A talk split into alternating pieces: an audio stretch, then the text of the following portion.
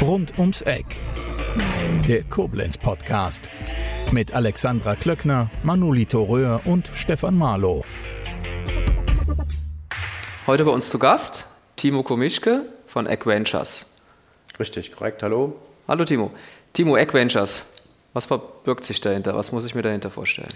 Egg Ventures ist ein äh, Accelerator für Startups. Wir helfen Startups zu wachsen, wir investieren in Startups und versuchen die Startup-Region Koblenz hier zu entwickeln. Wie lange gibt es euch schon?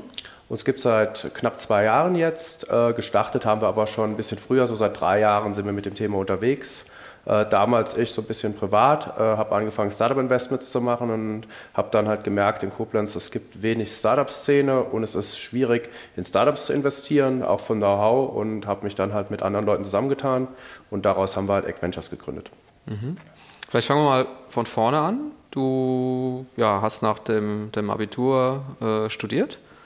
Genau, ich habe studiert, aber natürlich nie bis zum Ende, sondern studiert quasi äh, Informationstechnik hier oben an der Hochschule. Ähm, mich reizen halt technologische Themen, ähm, habe mich viel auseinandergesetzt mit ähm, Mikrocontrollern und in dem Bereich was gemacht. Während im Studium aber schon so ein paar Projekte angegangen im Bereich Lasertechnik, habe dann den David Heckner kennengelernt und zusammen mit ihm dann während dem Studium schon ein Unternehmen gegründet im Bereich Lasertechnik. Das heißt, David Heckner ist auch aus Koblenz oder hat in Koblenz genau, studiert? Genau, er ist, ist Koblenzer, wir kennen uns schon seit der Jugendzeit und er hat nicht in Koblenz studiert, sondern in Remagen, aber gehört ja quasi zu Koblenz. Und da haben wir durch die Hochschule Kontakt zu Laserfirmen bekommen und haben überlegt, wollen wir in dem Bereich nicht irgendwas selbstständig machen und haben dann angefangen, ähm, ja, Unternehmen zu beraten im Bereich Einsatz von Laserprodukten, wie Produkte konzeptioniert werden müssen und dann angefangen, auch selber Produkte zu entwickeln.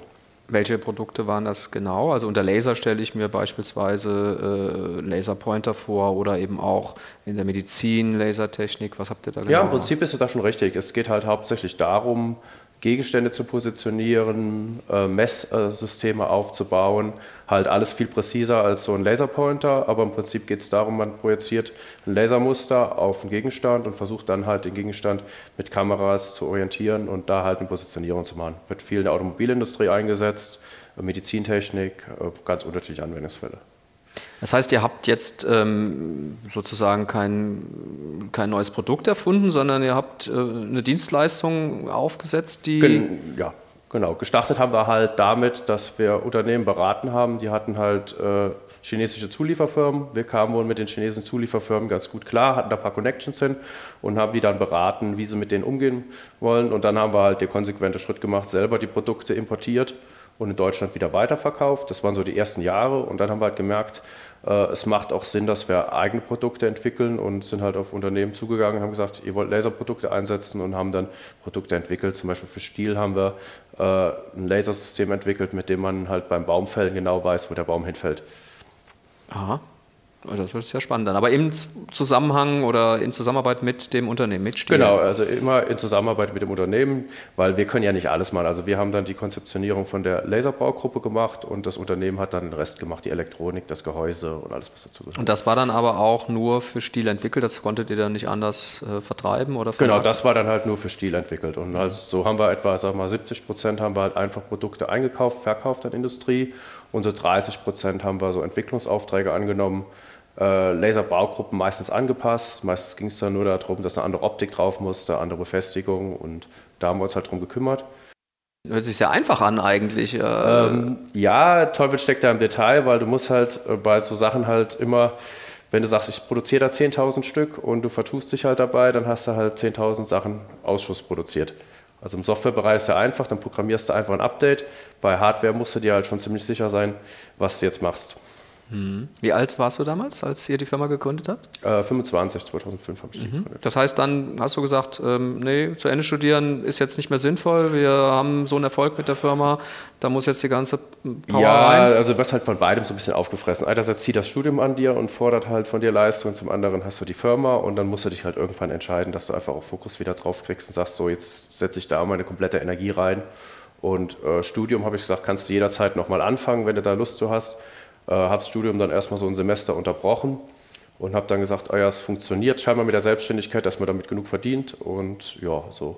Gut, jetzt bist du 40 Jahre alt, damals 25. Das war ja eine Zeit, wo man noch nicht so ohne weiteres einfach das Studium abgebrochen hat, um seine eigene Firma zu gründen. Das ist ja, ja heute eher der Fall als früher, wo vieles noch sehr viel konservativer war. Wie haben deine Eltern reagiert? Ähm, es war zum Teil schwierig, weil meine Eltern natürlich, äh, mein Vater ist Beamter und der ist halt eher so äh, ein Job das ganze Leben lang und du machst jetzt erstmal die Ausbildung, dann studierst du und äh, meine Mutter hat gesagt, geh deinen Weg und guck, dass du damit klarkommst. Und ja, aber man lernt dann auch schnell, ähm, ja, sich selber mit einzuschätzen und sagt so, das probiert man jetzt mal aus, das ist auch egal, was die anderen dann sagen und man versucht es ein, ein, einfach.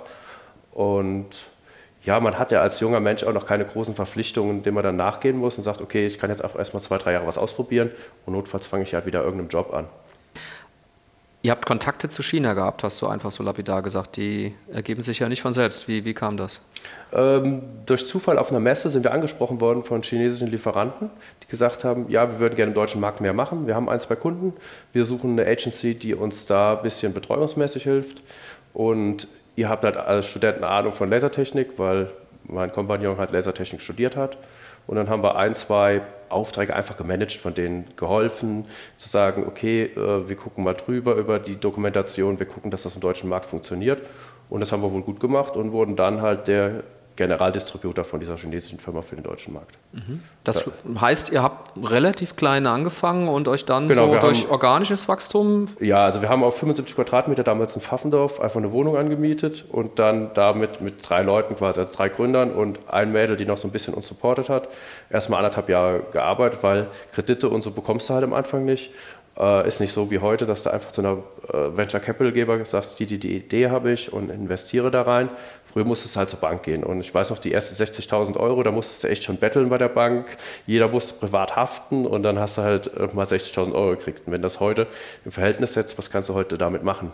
Wie haben dann deine Eltern da reagiert? Private Haftung für 60.000 Euro? Oder also meine Eltern selber mussten nicht haften, sondern ja. es hat halt der Bank gereicht, dass ich halt gehaftet okay, habe. Okay, also da habe ich meine Eltern nie mit reingeholt. Die haben mir damals gesagt, okay, dadurch, dass du halt nicht zu Ende studiert hast, stehen dir halt noch einen gewissen Betrag zu.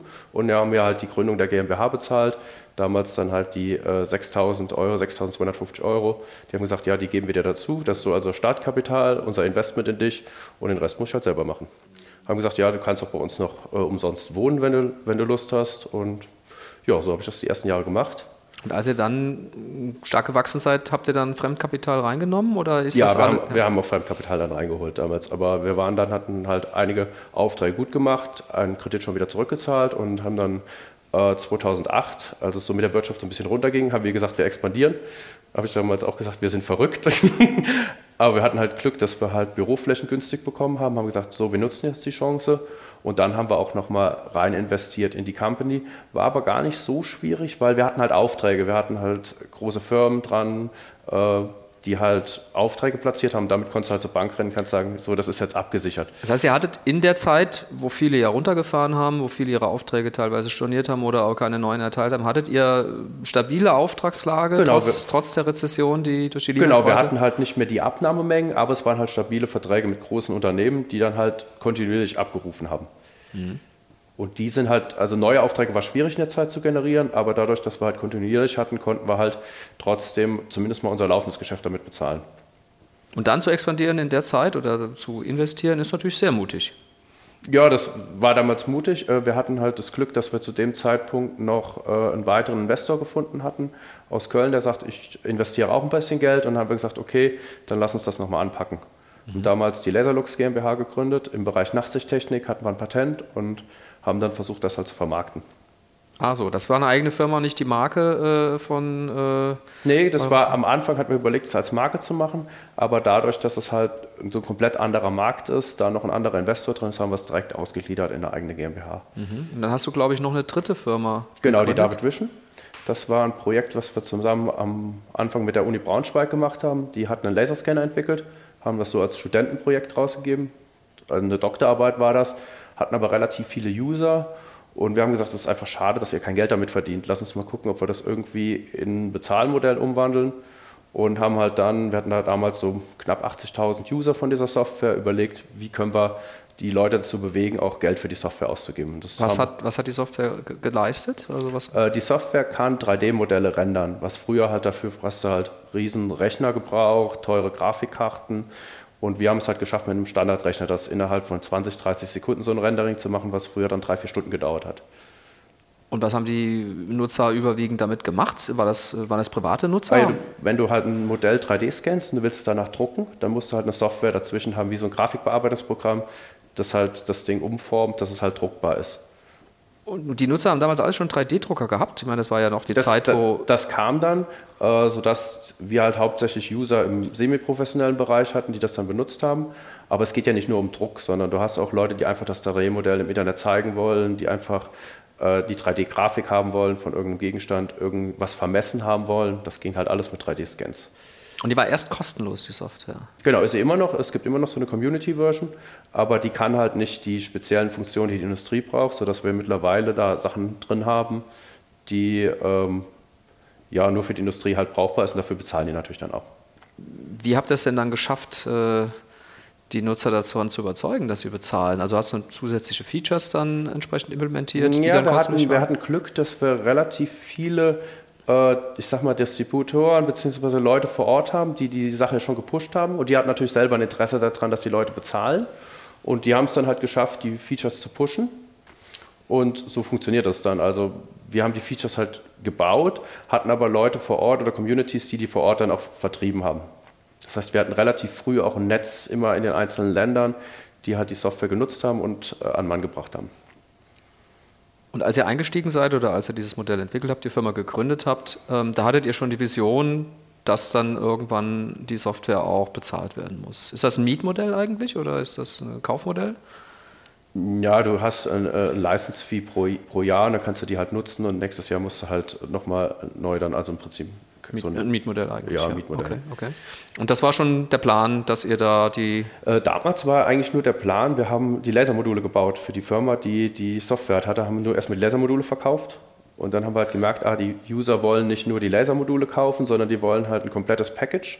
Und dann haben wir halt alles zusammengepackt und komplett angeboten. Okay. Das heißt, ihr wart dann irgendwann auch eine Softwarefirma und nicht nur eine Hardware? Firma. Genau, also wir selber haben die Software äh, nie geschrieben, sondern das hat halt die andere Firma, mit der wir uns zusammengeschlossen haben, gemacht. Wir haben uns um die Hardware gekümmert und sind aber dann zusammen mit dem Package auf den Markt gegangen. Mhm, mh. So, dann hattet ihr relativ jungen Jahren drei Firmen, die alle offensichtlich relativ erfolgreich waren, ja? Genau, also die, die Picotronic hat am längsten gebraucht, weil natürlich äh, man am wenigsten rein und Industrie. Äh, die David Vision ging relativ schnell. Die haben wir 2009 gegründet und 2016 ja schon verkauft. Ihr wart Immer zu zweit? Immer dann nee, wir waren zum Start zu dritt. Mhm. Aber der eine ist halt nochmal rausgegangen und hat studiert und mhm. ist später wieder dazugekommen. Mhm. So, dann habe ich gelesen, du hast irgendwann relativ schnell in kurzer Zeit alle drei Firmen mehr oder weniger verkauft oder hast Genau, das war halt so eine äh, Kaskade, die dann, also wir hatten die David Vision, die 3D-Scanning gemacht haben, da hat uns HP ein Angebot gemacht. Hewlett Packard? Ja, Hewlett Packard, für die haben wir ähm, schon damals Software entwickelt und die haben unsere 3D-Sachen mitbenutzt. Und da war der konsequente Schritt, dass die halt gesagt haben, wir wollen aber alles nutzen und dann haben wir dahin die, die Firma verkauft. Das hört sich jetzt so an, wie das, wovon viele Gründer träumen, so einen richtig coolen Exit zu machen. Ist gut natürlich, aber muss natürlich auch immer berücksichtigen, zum einen, was gehört dir dann noch von der Firma? Da waren ja mittlerweile Investoren auch drin und äh, dann habe ich halt nachher selber nur davon 12,5 Prozent noch gehabt.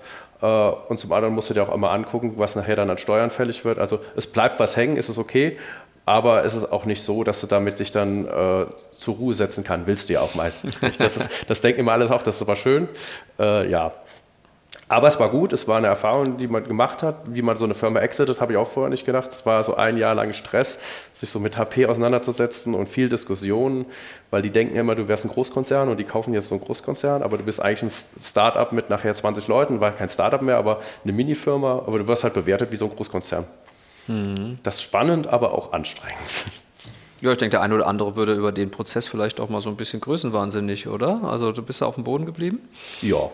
Mhm. Ich bin halt kein Mensch, also mir sind meine Sachen halt wichtig, die ich um mich rum habe, meine Leute und ich brauche aber jetzt keine Riesenreisen, Riesenauto. Hast du jemals überlegt, ähm, von Koblenz wegzugehen, weil vielleicht in anderen Städten oder Ländern ein besseres Umfeld für deine Aktivitäten gewesen wäre? Ja, also ich merke, Koblenz begrenzt sich halt schon. Also ich hänge so ein bisschen an Köln im Moment dran, dass ich halt sage, aber ich will im Rheinland bleiben, ich bin halt Rheinländer und äh, aber Koblenz begrenzt einen schon, allein schon so Kontakte, die man mit anderen Leuten macht und da merkst du halt schon, wenn du in der Großstadt bist, ist es inspirierender als in der Kleinstadt.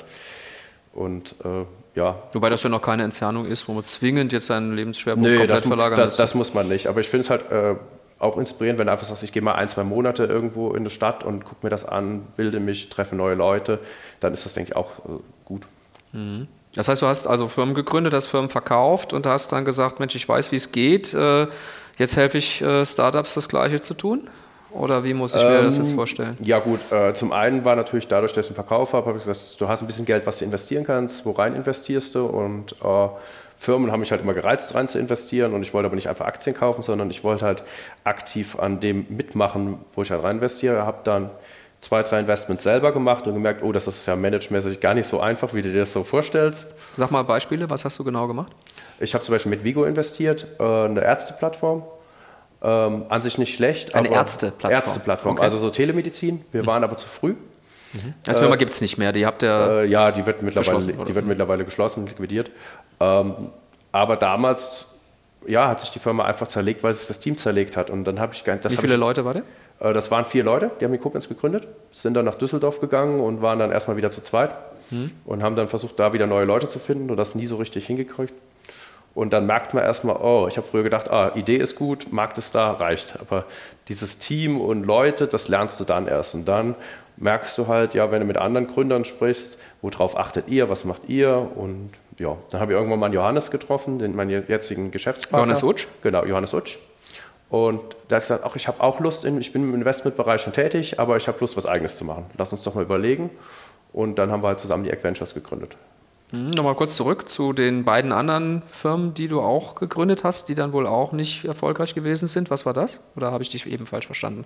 Du sagtest, zwei, drei Sachen selbst gegründet oder ähm, so. Beteiligt habe ich beteiligt. mich da, beteiligt daran. Ja, äh, was heißt erfolgreich? Die 24 Geeks, das, die waren die Gewinner vom Startup Weekend vor zwei Jahren hier in Koblenz. Mhm. Die sind nach Berlin gegangen.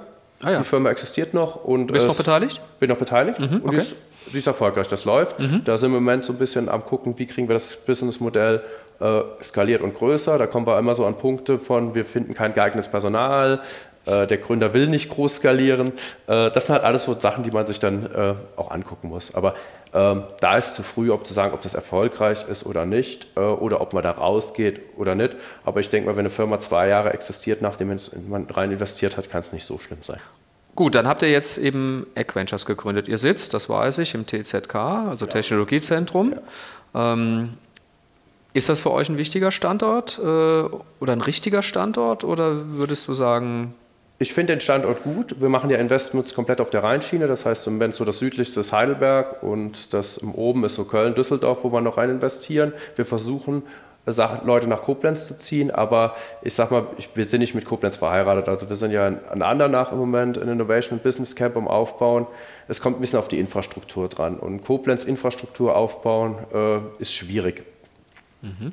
Ähm, vielleicht um das ein bisschen einzusortieren, die Egg Ventures ist jetzt so wie ich das auf der Website gesehen habe, keine Firma, die ausschließlich in Startups investiert, sondern der bietet beispielsweise auch Beratungsleistungen an für Firmen, die Risikokapital investieren möchten, richtig? Genau, also wir wurden halt von verschiedensten Firmen in Koblenz angefragt. Ihr habt Connections zur Startup-Szene, könnt ihr uns Startups äh, empfehlen, wo wir rein investieren können. Wir suchen Startups zum Zusammenarbeiten. Kannst du die Auftraggeber nennen oder ist das äh, irgendwie sensibel? Uh, weiß ich nicht, ob das, also im Moment machen wir Projekte mit der EVM zusammen. Hm. Habt ihr auf der ein, Website, habt ihr die Logos auch teilweise, genau, wir haben mit, dem, mit der DBK Styles Position gebaut quasi. Das heißt, äh, wir versuchen auch so ein bisschen den Startup-Spirit in Unternehmen reinzubringen und äh, da zu versuchen, äh, wie bekommen wir äh, Koblenzer Unternehmen auch dazu, diese Startup-Szene zu fördern. Und ein Punkt ist halt, mit den Unternehmen zu reden und versuchen halt möglichst diesen äh, Startup-Spirit und diesen Innovationsgedanken in die Unternehmen reinzutragen. Und das macht sehr viel Spaß, muss ich sagen, weil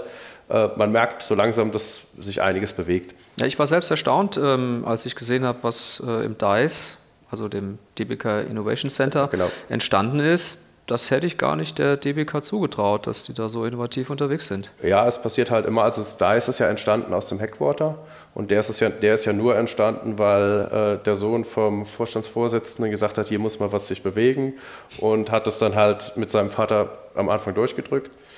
So der Nils Laue, und äh, gab viele Kritiker und der erste Headquarter hätte auch, hätte auch bei nicht stattgefunden, weil natürlich alle zu überzeugen schwierig ist und jetzt ist eine gewisse Eigendynamik entstanden. Das heißt, erst gab es ein Headquarter, dann gesagt, ja, ist ja schade, wenn wir nur den Headquarter haben. Wir würden gerne übers Jahr auch ein bisschen Innovationsprozesse vorantreiben und dann ist es DICE halt entstanden. Das heißt also Sparkasse, DBK, EVM, das sind ja doch sehr relevante Player hier, die machen sich also alle schon auch Gedanken. Äh, ja, ist es mehr aus deiner Beobachtung, aus dem Gedanken heraus, sich selbst neu zu erfinden oder wollen die einfach was komplett Neues äh, äh, anstoßen, um ihr Kapital gut zu investieren? Naja, du merkst halt schon, ähm, die Welt dreht sich schneller im Business. Das heißt, auch so eine große Versicherung wie die DBK ist nicht unangreifbar. So ein Energieversorger wird dann auch irgendwann mal vergleichbar. Das heißt, ich kann mir heute bei jedem Energieversorger in Koblenz den Strom holen. Ich muss das nicht mehr bei der EVM machen, sodass die angewiesen darauf sind, Geschäftsmodelle zu haben, wo sie sich mit, von der Konkurrenz abheben können. Und das merken die halt. Und äh, mittlerweile ist es unbedingt erforderlich, dass man auch digitale Geschäftsmodelle im Angebot hat, digitales Handling. Die Leute sind einfach einen gewissen Support gewöhnt von den Unternehmen. Mhm. Das heißt, Digitalisierung der Unternehmen ist auch ein Schwerpunkt der Beratungsleistung? Das ist meistens der Entry Point, also oft der Entry Point, wo man halt reinkommt, weil da sind die größten Innovationssprünge drin. Ähm, und Digitalisierung darf man aber nicht nur als rein, ich sag mal, ähm, ans Internet anschließen, verbinden, sondern das sind halt komplette Prozessthemen, wo man sagt, okay, wie können wir mit digitalen Methoden eure Prozesse besser machen, äh, wie können wir neue Geschäftsmodelle etablieren. Und da bilden die einzelnen Unternehmen Gott sei Dank mittlerweile so Innovationsunits und versuchen halt neue Geschäftsmodelle zu positionieren. Und da mhm. unterstützen wir halt. Wenn ihr jetzt auf die Suche geht nach äh, Startups, in die ihr investieren wollt und könnt, wie geht ihr davor? Ähm, in der Regel kommen die halt dadurch, dass wir halt so Startup-Weekends wie heute besuchen. Ähm, ich selber bin Business Angel in Nordrhein-Westfalen, Rheinland-Pfalz und Hessen. Und dann gehe ich halt auf Veranstaltungen, Pitch Days und gucke mir die Startups dann an. Und wenn interessante Leute oder interessante äh, Projekte da sind, dann spreche ich die Leute aktiv an. Und dann screenen wir die Startups halt nach verschiedenen Kriterien, haben dann mittlerweile so ein Standardverfahren und screenen so zwischen 200 und 300 Startups im Jahr, die wir uns äh, angucken. Das ist eine Menge. Wie intensiv schaut er die denn an? Unterschiedlich. Also zum einen natürlich am Anfang relativ grob nur. Das heißt, wir gucken, passt die Idee bei uns ins Team, können wir dem Startup viel weiterhelfen, passt das Team, passt die Idee, glauben wir an die Idee. Und wenn das halt weitergeht, dann machen wir mit den Startups Workshops und gehen halt ins Detail und versuchen herauszufinden, passt auch die Chemie zueinander, weil das ist das Wichtigste. Du musst ja mit dem Startup die nächsten zwei Jahre zusammenarbeiten und da ist es halt wichtig, dass du gut mit dem Team kannst. Wenn ihr 300 äh, im Jahr anschaut, wie viele bleiben dann am Ende vielleicht für ein Investment übrig? Ja, wir haben jetzt in anderthalb Jahren, wo wir halt die Investments an sich machen, haben wir jetzt äh, fünf Investments getätigt. Okay. Das heißt, ihr wählt schon sehr, sehr, sehr. So einige Prozent aus. ist so das, was nachher übrig bleibt. So mhm. zwei, drei Prozent. Und die sogenannte Ticketgröße, ist die unterschiedlich oder habt ihr da eine bestimmte Größe? Die, die ist unterschiedlich, kommt so ein bisschen auf Startup drauf an, kommt auf den Co-Investor drauf an äh, Im Moment liegen wir zwischen so 75.000 und 150.000 und machen dann meistens ein Co-Investment noch mit der ISB zum Beispiel, einem anderen Investor. Genau. Und wir investieren möglichst früh, ähm, um möglichst früh das Produkt zu validieren dann. In so einer Erstphase, wenn, wenn ihr so mit 75 oder 150.000 dabei seid, wie hoch ist in der Regel dann die, die Erstinvestitionssumme insgesamt in so einem Unternehmen? Das kommt halt darauf an. Zwischen 8 und 15 Prozent ist so ein, so ein Standard, den man halt dann bekommt. Okay. Das heißt, sind noch viele andere Investoren in der Regel dann dabei oder äh, nicht unbedingt? Ja, es, es, es, kommt, es kommt darauf an. Also so eine, so eine Startrunde ist so meistens mit, ich sag mal, 350, 400.000 gemacht. Mhm. Meistens hast du noch so zwei Co-Investoren drin mhm. oder halt die ISB, die im Moment ganz gut Geld hat. Äh, manchmal reicht es auch, dass die ISB den Rest dann auffüllt. Das heißt ganz gut Geld. Ich habe gehört, es wäre wohl noch nie so viel Geld im Markt gewesen, Risikokapital wie, wie aktuell. Also für Gründer eine gute, eine gute äh, Situation. Ähm, jetzt sagen ja viele, wir laufen vielleicht doch auf eine Rezession zu. Ähm, was schätzt du, wie wird sich das entwickeln? Man muss es ja, glaube ich, so ein bisschen bundeslandmäßig unterscheiden. Also äh, NRW ist groß am Aufstocken, trotz Rezession, auch an, an Zuflüssen. Bei Rheinland-Pfalz ist man immer so ein bisschen unsicher, die gehen immer so ein bisschen zaghaft mit Förderung an. Aber ich denke, gerade in der Rezession ist es halt auch wichtig, neue Unternehmen zu fördern, Geschäftsmodelle zu fördern, weil mit den etablierten Unternehmen macht man halt weniger Geld. Und ich glaube, in der Rezession ist es halt auch super, da neue Geschäftsmodelle. Also es wäre wünschenswert, wenn die Regierung trotz der Rezession sagt, okay, und jetzt gerade deswegen investieren wir in neue Köpfe, neue Ideen und da einfach Geld locker macht. Mhm. Weil wenn man das mal vergleicht mit der USA, ist das ein Bruchteil, was bei uns in Venture Capital reinfließt. Und ich sage mal, je experimentierfreudiger Unternehmen was ausprobieren können, desto besser werden auch die Ideen nachher umgesetzt. Das heißt also, da spielt die Landespolitik da eine große Rolle und gar nicht so sehr das, was möglicherweise lokal noch an Wirtschaftsförderung passiert, wie jetzt beispielsweise hier Technologiezentrum. Also die lokale Wirtschaftsförderung kann halt einzelne Projekte voranschreiben, so wie Startup Week äh, mal eine Veranstaltung machen, aber Investments können die halt nicht machen, das funktioniert nicht. Ich bin ja selbst im TZK äh, ab und zu als Coworker, weil ich mir mal ein Bild machen möchte, was, was da so alles passiert. Mir ist so ein bisschen aufgefallen, äh, ja, dass, dass die Leute alle so ein bisschen vor sich hinarbeiten und so ein gemeinsamer Geist so nicht direkt erkennbar ist. Also zumindest so am Anfang nicht. Äh, siehst du das auch so oder habe ich da einen falschen Eindruck? Ne, es ist, glaube ich, richtig. Es liegt so ein bisschen daran, welche Firmen sind im TZK angesiedelt. Es sind halt relativ viele Firmen schon in der späteren Phase, die einfach ihre Geschäftsmodelle schon haben und für die es einfach gar keinen Sinn macht, mit anderen zusammenzuarbeiten. Und ich glaube, es ist auch so eine kritische Masse. Also wenn man anguckt, im Startplatz sind so 250 Leute im Moment. Das sind natürlich wesentlich mehr. Startplatz ist wo? Startplatz ist ein Startup Center, so wie das Technologiezentrum in Köln. In Köln, ne? Mhm. Aber wesentlich offener. Also da ist 80 Prozent ist da Coworking-Fläche und 20 Prozent sind Büros. Und wenn man das mal in Koblenz guckt, hat man einen relativ kleinen Coworking-Space und relativ viele Büros. Und da wird auch proaktiv darauf geachtet, dass halt die Leute halt zusammenarbeiten. Und das fehlt in Koblenz noch so ein bisschen. Ich glaube aber, man könnte das auch nochmal fördern durch Veranstaltungen und äh, wirklich auch Ansprachen an die Startups und Angebote. Aber gebe ich dir recht. Mhm, mh. Ja, liegt das daran, dass, dass generell äh, ja, in Koblenz weniger Leute Lust haben zu gründen oder, oder woran liegt es insgesamt? Oder ist es tatsächlich so, dass, äh, dass der Anschub immer oder der Anschluss immer von außen kommen muss? Naja, wir können ja mal zahlen. Wenn man guckt, in, in Koblenz haben wir etwa 30 Startups, 30 aktive Startups. Äh, wenn man sich mal Köln anguckt, das sind 600 aktive Startups.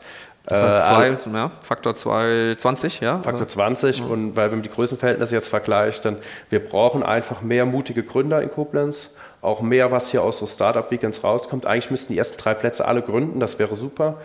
Äh, mehr pushen, mehr Mut von den Leuten und ich glaube, das ist so ein bisschen, was wir auch erzeugen müssen und auch die Leute, äh, ja, nicht überreden, aber dazu motivieren, zu sagen, gründe doch mal, probier deine Idee aus und wenn es halt nicht klappt, dann lässt es halt wieder sein.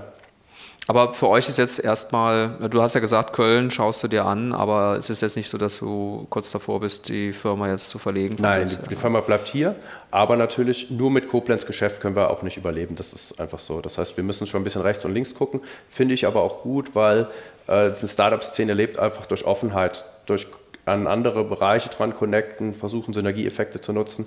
Dafür ist Koblenz, glaube ich, zu klein, dass es eigene riesengroße Startup-Community aufbauen kann. Du hast aber jetzt neben Ventures auch noch ein anderes Unternehmen, genau. was du wieder gegründet hast. Genau, ich habe noch die Picologic GmbH. Wir stellen eine Plattform für Steuerberater her, um äh, Einkommensteuererklärungen zu automatisieren. Das heißt, wir lesen die Dokumente ein, strukturieren die vor und machen es dem Steuerberater einfach, die Steuererklärung zu machen. Da gibt es ja einige, die in dem Bereich mittlerweile aktiv sind, nach meinem Eindruck. Ne? Oder sehe ich das, sehe ich das falsch? Äh, es gibt verschiedene Bereiche. Viele sind im Bereich Buchhaltung unterwegs. Und Ach, das macht ihr gar nicht. Es geht jetzt mehr um die Digitalisierung der Belege. Genau, also bei uns geht es halt hauptsächlich um Einkommensteuererklärung, private Einkommensteuererklärung. Und zwar die, die äh, zu kompliziert sind, dass man die halt selber machen kann, äh, die noch über Steuerberater gemacht werden muss. Das läuft halt hauptsächlich noch papiermäßig und wir organisieren das halt dann digital. Ja, da reden die Steuerberater gerne von den Schuhkartons, die dann reingereicht werden. Ne? Genau, ja. Aber Steuerberater sind schwieriges Volk zu digitalisieren, aber es ist halt eine Challenge. Ja, wobei, äh, die sind ja vielfach an die DATEV angebunden. Die DATEV ist ja auch ein Unternehmen, was zwar langsam, aber immerhin äh, die digitale äh, Sache vorantreibt, mit Unternehmen online beispielsweise und solchen Sachen. Ähm, aber da versteht ihr euch nicht als, als, als Konkurrent? Nee, oder? wir bieten Schnittstellen, also da, wo die DATEV aufhört, zum Beispiel in der Kommunikation mit dem Kunden, äh, interne Prozesse, da setzen wir an und bieten Tools, um da nochmal mehr rauszuholen. Also nachher eine Steuererklärung abzuschicken, das kann gern mit der DATEV dann gemacht werden. Mhm. Seid ihr da erfolgreich unterwegs oder würdest du sagen, äh, da geht noch, noch deutlich mehr? Da geht auf jeden Fall noch mehr. Wir sind aber jetzt mit Firmen dran, wo wir halt Steuererklärungen reinbekommen und versuchen da halt jetzt im Moment noch ein bisschen Prozess zu optimieren. Aber ich muss natürlich immer so ein bisschen gucken, wo stecke ich meine Zeit rein, Adventures oder Picologic. Äh, einerseits ist das natürlich ein Vorteil, andererseits ist es natürlich ein bisschen schwierig, immer Fokus zu halten. Wie viele Mitarbeiter hast du bei Picologic? Bei Picologic sind wir zu viert. Zu viert? Ja. Mhm, okay. Gut, ich kann mir vorstellen, dass deine Mitarbeiter natürlich dann auch in dem Projekt dann relativ autark auch arbeiten, oder? Ja, wäre wünschenswert manchmal, aber also als Chef musst du halt schon immer ein bisschen drüber gucken und machen, ja. Und die sitzen auch im TZK oder? Äh? Ja, zum Teil auch remote angebunden einfach. Also, okay. weil äh, du kriegst die Mitarbeiter ja nicht mehr gehalten, du findest auch keine geeigneten Mitarbeiter in Koblenz und äh, bei einem Softwareentwickler ist es auch nicht so wichtig, dass der unbedingt vor Ort sitzt. Ja, interessant, ähm, wo du sagst, keine geeigneten Mitarbeiter. Das ist ja jetzt auch kein Koblenz-spezifisches Problem eigentlich. Nee, das oder? ist tatsächlich ein Problem. Äh, du hast halt die Leute, die wirklich gut sind, die gründen. Und die Leute, die, äh, die du dann halt kriegst, in Koblenz schnappen die halt die, weiß ich nicht, CGM, also Compute Group Medical oder die ähm, DBK, die DBK. holen dir halt die ganzen Mitarbeiter weg, weil die natürlich ein viel besseres Recruiting machen können als du als Startup. Ähm, das heißt, für dich ist es schwierig, gute Leute zu finden. Die DBK hat, glaube ich, auch kommuniziert, dass das von 900 EDV-Stellen noch 300 unbesetzt sind? Ja, wahrscheinlich. Mhm. Mhm. Ja, da, wie bleibst du, wo bleibst du da als kleines Unternehmen? Denn die Gehälter, die dir DBK bezahlt, wirst du nicht bezahlen können, oder? Ich weiß gar nicht, ob die so gut bezahlt, aber mittlerweile bezahlen die auch nicht mehr alles. Also das meinen ja mit den Unternehmen. Also ich glaube, wenn du wirklich jemand hast, der Begeisterung hat, dann beteiligst du den halt am Unternehmen und zahlst dem halt erstmal ein moderates Gehalt aber sagst, hier kannst du dich entwickeln. Also ich glaube, diese Möglichkeit, äh, sich zu entwickeln, ist im Startup natürlich viel besser, als wenn du bei einer DBK bist. Und ich glaube, damit kann auch ein Startup punkten und sich gegenüber einer DBK zum Beispiel durchsetzen. Und wenn dann, wenn du sagst, in Koblenz ist das schwierig, ähm, hat das, ist das eine Art von Mentalität, die vielleicht die, die Studenten hier oder die jungen Leute hier auszeichnet, dass sie doch eher das Sichere suchen und, und das, das Risiko scheuen? Ich glaube, viele studieren in Koblenz. Also ganz extrem sieht man es zum Beispiel bei der WHU und danach sind die in Berlin oder sonst wo, weil es halt einfach hip ist zu sagen, okay, nachdem ich hier studiert habe, gehe ich in die weite Welt und arbeite halt da. Gut, da ist ja erstmal nichts gegen zu sagen, wenn sie vielleicht hinterher wiederkommen. Wenn ja. sie wiederkommen.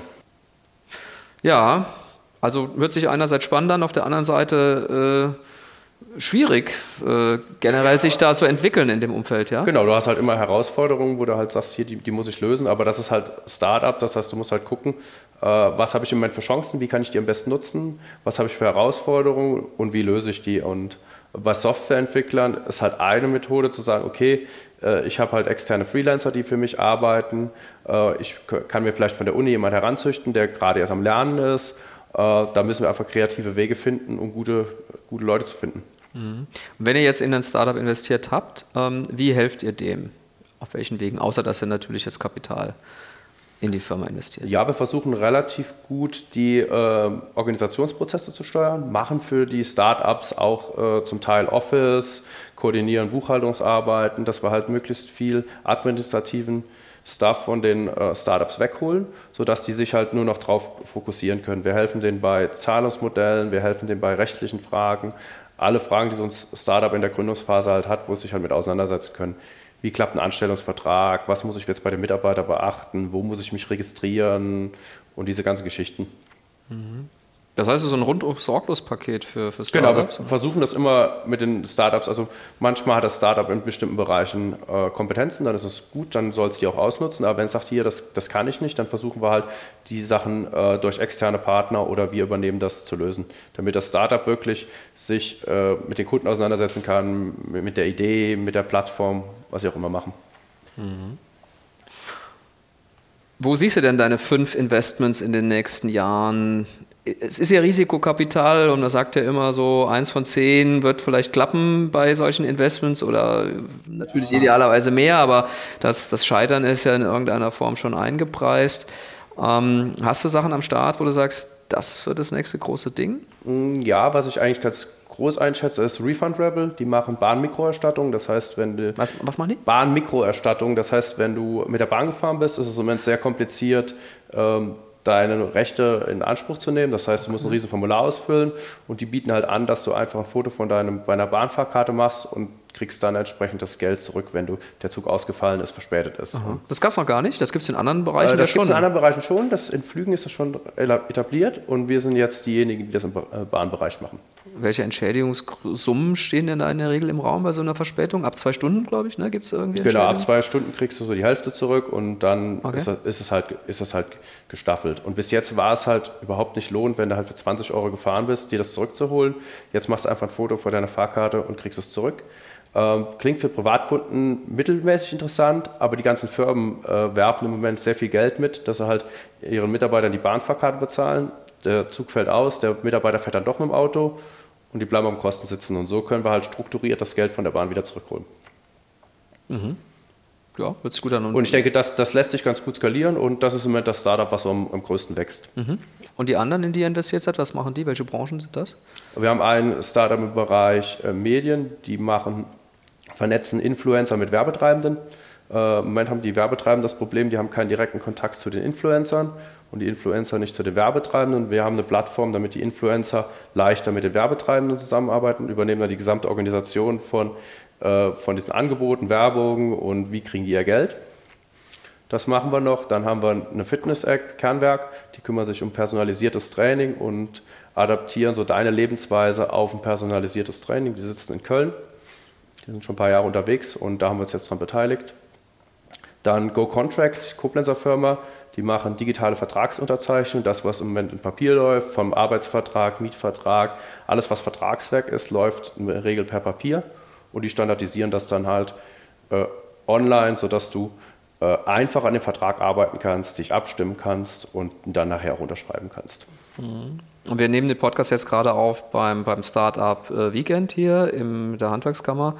Ähm, ist da was dabei, wo du sagst, da könnte was draus werden? Ja, spannend fand ich die Jungs, die bauen eine äh, Mitfahrzentrale für Pendler. Das heißt, ich kann morgens registrieren, sage ich muss jeden Morgen von 8 Uhr nach, von Main nach Koblenz fahren und abends um 4 Uhr wieder zurück. Und dann können halt andere Leute darauf auch gucken, äh, wo passt es, können wir zusammenfahren und sich einfach teilen. Das entlastet halt den, entlastet den Verkehr. Man spart halt Geld dadurch und kann halt viel effizienter sein Kfz auch nutzen. Das heißt, könnte das neue Investment werden eventuell? Oder?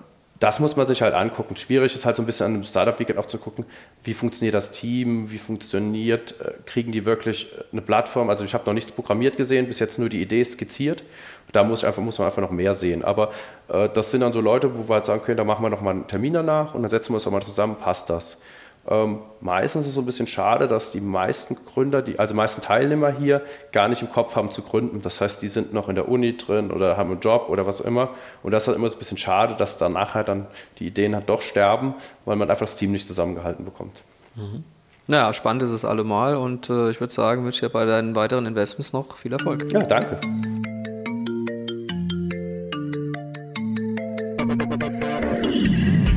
Das war Rund ums Eck, der Koblenz Podcast. Vielen Dank fürs Zuhören und bis zum nächsten Mal.